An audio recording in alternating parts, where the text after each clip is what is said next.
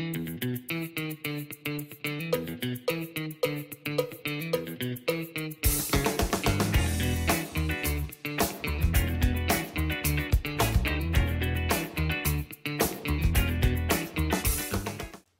家好，欢迎来到股气，感谢大家今天的收听。那今天我们要讲的是台湾手中金金病过关了。什么叫金金病？就是金控病金融。哇，富邦金在三月二十三号，二今年二零二一年，它公布成功的收购日盛金这件事情。哇，有在存股的朋友，很多人都买金融股嘛，那这种事情一定要严加的关注，因为它最近股价上涨了很多嘛，对不对？那为什么会做这件事情呢？其实主管机关在二零一八年的时候就已经在积极推动金融业整并了，因为其实金融业跟金融业整并在一起，可以获得更多的资源嘛。那上下合并之后，那个营运的效率啊，还有未来继续拓展、继续演进、继续进化，可以进化的更快。对，那台湾为了增加竞争力，金融业的翻新也是一环，科技业当然也是嘛。对，那富邦金为什么会收购日盛金呢？其实最重要就是要扩增它的收入来源。我们来看一下富邦金过往的业务结构。富邦金过往就是除了银行业务很赚钱以外，那最有名的就是富邦人寿嘛。你看台北一栋一栋哦，他们写什么富邦人寿，人寿就特地有一栋，代表真的很赚钱嘛。那过往富邦金大概八九十趴，大概真的都在金控或人寿的收入。那它在于一些证券啊等等的这些业务，可能就稍微没那么强。那日盛金呢？它过往就是强在它的证券业务很赚钱，所以今天富邦并日盛是随便并吗？并不是，它是用日盛金的过往的把这些客户你并购，它就可以把客户拿过来，对不对？先把它证券的客户先拉过来，然后第二个就是日盛金在经营证券的营运上也很有经验，所以把他的员工也拉过来，员工在富邦金服务就可以让他整个证券部门营运的更好嘛，对不对？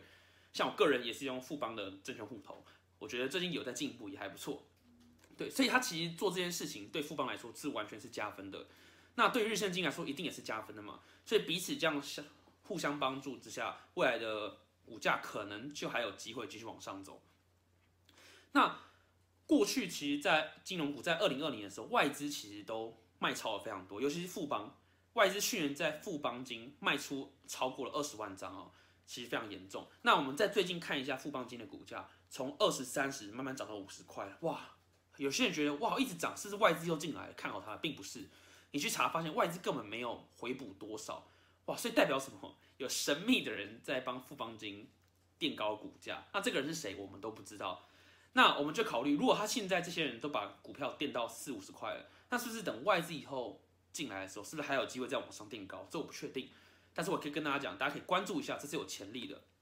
那金管会在二零一八年公布了这个金控投资管理办法之后。它放宽了很多并购的条件，所以才会有今天富邦金合并日盛金这件事情嘛？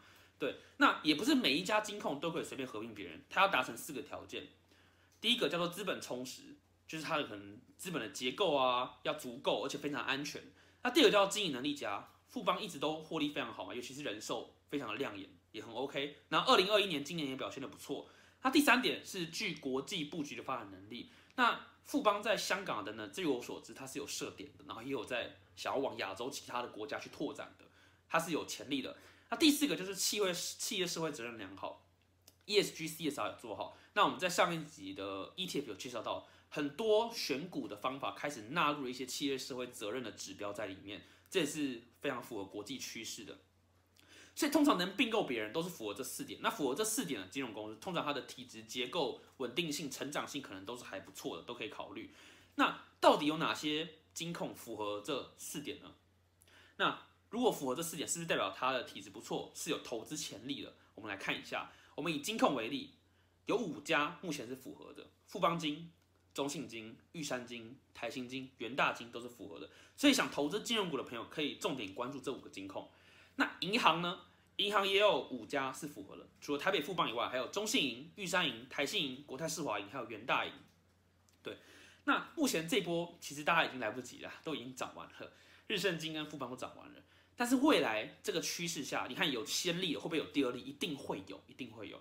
那是不是代表还有其他的金控公司，他们的股票是有潜力的？那我们就要重点关注我刚刚讲的这几档，我觉得非常值得。那如果你很懒，你不会去关注并购讯息的，赶快订阅我们。一有并购讯息，我们就马上出片给你看。那第二点就是金融股要估价嘛，你要找合理价买进嘛。那你今天并购后，你整个体质、整个营运上整顿之后，一定会变得不一样，估值也会不一样。所以如果你不知道怎么估金融股的，请你也马上订阅我们，因为我一帮大家估好之后，马上就会排片给大家做投资参考。好，那今天我们的节目就到这里结束，谢谢大家，感谢大家收听股气。